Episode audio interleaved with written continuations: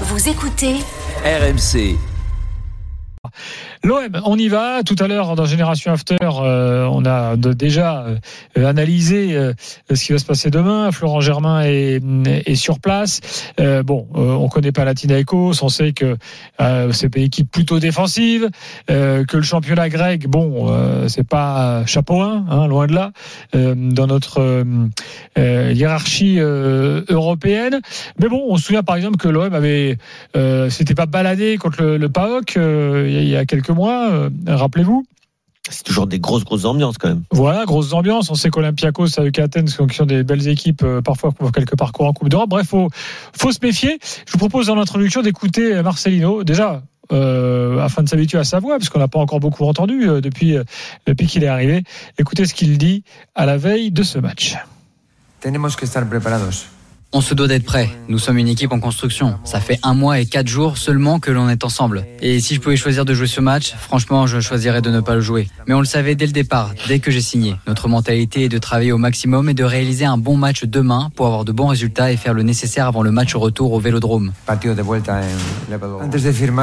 De llegar a un acuerdo, Avant de signer à l'OM, je savais déjà que nous devrions jouer un match le 9 août et que l'on jouerait donc les éliminatoires de Ligue des Champions. Donc il n'y a pas de pression ajoutée. Le but est toujours de gagner, que ce soit un match de Ligue 1, de Coupe ou n'importe quelle autre compétition. La chose la plus importante, c'est de gagner. Il n'y a pas de pression pour moi. entonces para mí no es una presión añadida. Voilà. Bon, c'est pas euh, l'interview euh, de l'année. Non, hein, mais je pense un peu de langue de bois, mais ça nous permet de savoir qu'il parle espagnol euh, et qu'il a une voix plutôt aiguë. Ça sort, ça, ça sort un peu le parapluie là sur le côté. J'aurais préféré pas jouer le match à ce moment de la saison. Bon, c'est une évidence pour toutes les équipes qui, qui sont contraintes de jouer ces tours-là préliminaires entre guillemets. Je pense à l'inverse, moi, que l'OM, euh, on l'a dit et je l'avais dit en juillet, est prêt euh, plutôt tôt. C'est-à-dire que le recrutement, l'entraîneur, euh, c'était évidemment lié à ça. Euh, je pense pas que ça puisse être une excuse, puisque je trouve que l'équipe, elle est quand même euh, l'ossature. Elle est, elle est connue, elle est faite depuis Oui. un petit moment. Là, on sait déjà, tu vois, tu vas jouer avec euh, Aubameyang et Ndiaye. Euh, T'es pas en, en train de te demander, tiens, on va commencer avec Vitinha parce que Aubameyang est déjà pas- dans le coup. Kondogbia est dans le coup. là. Et euh, je trouve que que pour une fois, entre guillemets, on n'a pas ce débat-là de se dire, tiens, l'équipe, c'est pas tout à fait l'équipe complète, même si peut-être qu'il y aura une arrivée. Hein. C'est ce qu'on avait dit avec Monaco à, à une, à une certaine période. Ouais, mais en tout cas, je trouve que l'excuse entre guillemets de la date là qu'il a sorti, oui, bien sûr, pour plein d'équipes, c'est plus compliqué, c'est plutôt compliqué. Mais je trouve qu'à l'inverse, moi, je, je félicite l'OM pour ce recrutement plutôt précoce, cette équipe plutôt Oui, prête, et, et je me fais pas trop, enfin, par rapport à ce que tu as dit sur le niveau, je suis Oui, pas très même. inquiet. Ce barrage, il est ultra mal placé pour n'importe quelle équipe. C'est ça. À partir du moment où ton championnat n'est même pas commencé, euh, c'est quand même catastrophique de devoir jouer un match aussi important dans ta saison euh, avant la saison finalement. Ouais, mais ça, ça c'est un peu, d'ailleurs, c'est c'est la rançon de, de tout ce que je déteste d'ailleurs dans les coupes d'Europe actuelles, hein, y compris les phases de poule à rallonge, les, les, les no- le nombre de matchs incroyables, parce que effectivement, pour rajouter ces, des, des qualifiés éventuels, t'es obligé de commencer avant. Effectivement, on est on est dans la démesure totale, et ça n'a pas vraiment de sens. Mais en quelque sorte, il y a un seul avantage, ça oblige les les décideurs à décider tôt à se bouger vite et à construire euh, leur effectif le plus tôt possible. Plutôt Qui c'est normalement plutôt doit fait- être euh, Normalement, ça devrait être le, le cas. ça devrait être le cas tout le temps en fait parce qu'un entraîneur s'il a cinq semaines de préparation minimum des fois six maintenant euh, c'est quand même pour préparer euh, le championnat avec son équipe Tu alors tu... tu- peux toujours avoir quelques ajustements mais euh, mais ton, ton effectif il est censé être euh, être à 95% fait euh, au premier jour de la reprise Mais tu vas parler de Rennes tout à l'heure. Euh, alors qu'eux n'avaient pas la même exigence en termes de date de, de match de Coupe d'Europe, euh, ils ont choisi un mercato précoce aussi, en partie euh, et, très rapide, pour des raisons tout simplement de, bon, à la fois pour devancer certains concurrents sur le marché des transferts, mais aussi pour être prêt euh, plus tôt et plus vite. Ah, Vous savez qu'il y a une stratégie de pas mal de clubs, notamment de clubs moyens ou petits clubs, de se dire euh, nous, il faut qu'on soit prêt tout de suite pour prendre les points dès le mois d'août. C'est-à-dire que quand tu arrives en septembre euh, avec euh, déjà par exemple, je sais pas, 7 8 points ou voire 9 points, Bon, ça t'offre déjà un petit matelas, une perspective comme ça. C'est les euh, fameuses surprises du mois d'août. Ouais, ouais. Où on a Lorient, les Lorient. Lorient, c'est des spécialistes de ça. Ouais, Il y a eu. Angers à un moment aussi qui Clermont l'a fait. Euh, c'est marrant que tu dises ça parce que par rapport à l'équipe de France féminine euh, aujourd'hui, euh, l'histoire du premier match c'est raté et de ce fait, euh, tu sais, de la, de, de- Mm. c'était la thèse de Renard qui est pas fausse, hein, de se dire oui, mais euh, pour éviter le côté on part comme des balles et on a et en quart on galère, on, on- on a programmé quelque chose de plus risqué parce que tu peux aussi Mm. tomber des, des matchs de poule. Et ben ce truc là. Euh, c'est connu entre les équipes favorites dans un tournoi et les équipes euh, outsiders. Les équipes outsiders, elles, elles peuvent pas à ne pas arriver à bloc à fond dès le premier match. En revanche, c'est vrai que si tu vises la, la gagne finale, bah oui, tu peux être tenté d'enjamber entre guillemets un petit peu les premiers matchs et ça consiste, ça peut consister en, ça peut constituer pardon un risque. Donc c'est vrai que les petites équipes, elles ont même pas de questions à se poser. Enfin, il faut être prêt, il faut être prêt dès le début. J'ai quand même moi du mal avec euh, les équipes qui euh, sur une compétition de cinq semaines disent que les deux premières semaines c'est de la mise en train.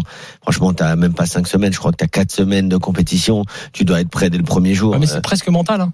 Moi, je- j'en ai parlé ouais, avec. peut- peut-être mental alors parce que Ouais. physiquement. euh, non, c'est vrai. les, physiquement, joueurs ou les joueuses, sans je pense qu'elles sont prêtes euh, dès la première Ouais, semaine. mais en fait. tu, tu sais ce que c'est entre euh, quand je dis mental, c'est un lien avec le physique entre tes défenseurs, tes euh, entre le fait de de rentrer comme tu vas rentrer forcément dans le huitième de finale où c'est décisif et, et peut-être pas tout à fait pareil dans le premier match. Euh, c'était Denis Troche qui m'avait raconté ça, qui est préparateur mental, et qui avait dit qu'effectivement, euh, si tu dis à tes joueurs que l'objectif c'est d'aller au bout, c'est difficile même pour toi de les maintenir sous pression et de les mettre sous Ça, pression ça, à fond dès le premier match Ça, de la première journée, c'est-à-dire en te disant je vais les mettre sous pression une fois, puis une deuxième fois cinq jours après, puis une troisième fois et huit fois comme ça jusqu'à la finale. C'est pour ça que tu es obligé d'user de stratégie, mais euh, ça peut constituer un risque. Et donc les fameuses surprises des premiers tours, c'est parfois quand même lié à ça. Bien sûr que c'est une erreur, c'est toujours une erreur, parce qu'évidemment si tu prends pas le match suffisamment à fond et, et tu as le, le, le double, le- les- ces doubles considérations qui entrent en, en compte, c'est que les petites équipes elles sont à bloc pendant que toi tu y es pas encore. Donc, Moi, je dois te dire que, que je fasse un tournoi de six ou que je fasse un tournoi euh, officiel euh, dès le premier match, euh, il, faut, il faut que mon équipe elle soit, elle soit à bloc. Mais, mais j'entends cet argument tu sais, d'arriver à, bon se projeter. euh, Dans... Parce que tu, tu sais que quand tu commences des tournois de où les Alors, matchs moi, j'ai ne pas fait durent de tournoi de six, mais bon. Non, mais compris. en général, les tournois de Sixte ou les tournois, Hmm. euh, tu sais, où les matchs ne durent que. Le tournoi de la presse, par exemple. Bah oui, bah le tournoi de la presse. Les matchs Très ne durent. important de gagner le premier match. Le- ouais, mais les matchs ne durent que combien de minutes On va dire? 9 minutes, 10 minutes, tu sais. 12 minutes. Alors 12. Mais parfois, c'est même moins. Tu sais, dans certains tournois, tu dis, tu décides, c'est 8, c'est 9. Tu te dis au début, ouais, Le problème du tournoi de la presse, c'est quand tu reprends après le barbecue. Ah ouais, Ah. Ça, c'est dur. Terrible, terrible, c'est terrible. Ça, il au, dernier tournoi de la presse, premier match. Surtout quand ton gardien s'est descendu une demi-bouteille de rosé. Non, Là, nous- par contre, bah, Nous, c'était pas le cas. Nous, on a été sérieux, mais euh, c'est pour ça qu'on a- pour, ça qu'on gagné. Mais euh, nous, premier match contre West France, euh, euh, mon cher, et ben du coup, euh, je, je commence remplaçant. Tranquille, on laisse les, les, on laisse, on fait tourner un peu l'effectif. Mais Mais- 0-0 à la septième minute. Du coup, je suis rentré trois minutes, oui, mais attends, un but, une passe D, je suis ressorti. RMC contre West France, c'est un peu, c'est François Duras. non Pas sympa pour West France. Vous avez gagné quand même. On a gagné 2-0. Voilà. Mais, mais néan- néanmoins, sur, sur le nombre de minutes par match, quand tu commences un tournoi comme ça, tu te dis 8, 9, 10, ah, ça va, c'est facile. Mais des fois, t'as Mais peur. quand après. t'as fait, mais non, mais quand t'en fais déjà 4 avant le repas, comme tu dis, 4, 5 de, de 10 minutes, où t'es allé un peu à fond parce que t'as- t'es obligé de te qualifier, t'es obligé de marquer. Bon, après, C'est ce dur. retour d'expérience personnelle. Très dur. Euh, je vous propose d'accueillir euh, Christophe, qui est supporter de l'OM. Salut Christophe. Salut messieurs. Salut Christophe. Salut Christophe, tu fais des tournois de, De six. de Sixte Euh, non, là je suis pas en état pour l'instant. On va se remettre en condition physique parce que pour l'instant j'ai les conditions physiques d'un pamplemousse. Donc on va essayer de monter un petit peu, tu vois, pour euh, au moins que ce soit physiquement possible. Après on verra. Bon, bon, on te bon souhaite. courage. Euh, Est-ce que tu as peur de Panathinaikos? Euh, ben non. Non, ben non, clairement pas. J'ai regardé leur match contre Dniepro. Euh, euh, j'ai pas vu une équipe qui m'a particulièrement inquiété. Après, est-ce que le- l'ennemi de l'OM, euh, je veux dire, c'est pas l'OM lui-même? Je pense que on sait, on sait très bien que le gros problème de l'OM, c'est l'OM. hein. Hmm. Donc euh, là, l'équipe, elle est pas prête. On en est tous conscients. hein. Ah, attention, en parce que contre le Bayer Leverkusen, on a vécu le match la semaine dernière. Oui. Bon, l'OM a perdu, mais c'était pas non Oui. plus une catastrophe. Hein. Parce qu'on a joué sans gardien. Peut-être qu'avec un gardien, déjà, ce serait un peu mieux. déjà, déjà, un gardien qui met des mecs au poteau, déjà, ça aurait pu aider. Ce serait déjà un bon début, oui. Non, mais on va pas s'inquiéter pour ça. Je pense que regarde, on a le tirage, donc euh, c'est pas. Oui, c'est un grand nom, mais un grand nom d'il y a, il y a, il y a 10-12 ans. Mm. On va dire un peu comme l'OM. Je pense qu'on est un peu en avance sur eux. On a quand même des joueurs de meilleure qualité. Même sur, euh, j'ai écouté leur euh, leur conférence de presse. Ils sont très respectueux. Ils savent qu'on a une meilleure équipe. Ils se disent que bon ben, ils sont clairement outsiders et que s'ils arrivent à battre l'OM, c'est une grosse performance. Je suis assez d'accord avec eux en fait. hein. L'OM est favori.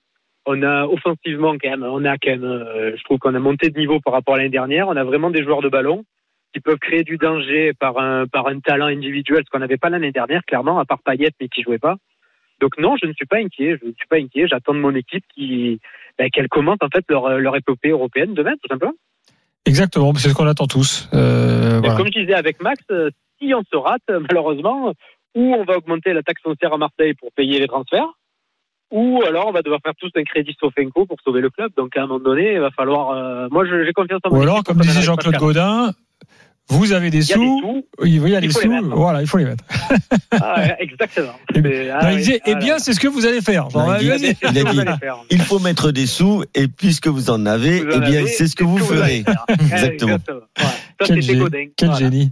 Bon, Il y Christophe, du charisme. Ouais. euh, bah écoute, euh, euh, merci. Juste info quand même OM. Je sais pas si tu as Oui. vu ça. Il y a un petit nom qui est sorti potentiel mercato là. On est lié gauche. Ouais, Isidore. Alors, oui, j'ai vu ça. Voilà, vraisemblablement, c'est conditionné. euh, Wilson Isidore, euh, euh, ailier gauche du Lokomotiv Moscou, euh, donc il a marqué 10 buts la saison dernière, 5 passes décisives. C'est conditionné à un départ. Monaco. Donc, C'est de Monaco. ouais. Oui. Donc, donc, si jamais Under ou Malinowski euh, s'en vont, là, Bah, c'est les deux vont partir, je pense. hein. Malinowski, c'est, on sait qu'il va partir parce qu'il est déjà pas sur la liste pour la Coupe d'Europe. Ouais. Et Under, on sait qu'avec le Fener, ça négocie plus ou moins sur le montant du transfert ou sur les modalités de paiement. Donc je pense que les deux vont partir. Et après, je trouve ça intéressant quand même de prendre des joueurs aussi pour la rotation. On peut pas avoir que que des titulaires. Donc euh, voilà. Euh, Après, euh, étant donné qu'il devait signer à Lyon et qu'il y a eu un problème sur la visite médicale, euh, quid de ce de ce niveau-là? Ouais. Mais à voir. Moi, je dis, je pense que Longoria, il sait ce qu'il fait. Donc moi, je lui fais confiance. On verra bien. Mais j'attends surtout beaucoup pour demain. Merci Christophe, bonne soirée. Allez, merci à vous. Passez une bonne soirée, messieurs. Salut À bientôt dans l'after. Demain soir, le match sera sur RMC d'ailleurs. Un coup d'envoi à 20h, euh, heure française, 21h, heure euh, locale. Florent Germain est sur place et dans la foulée, on aura un after pour euh, euh, analyser tout ça.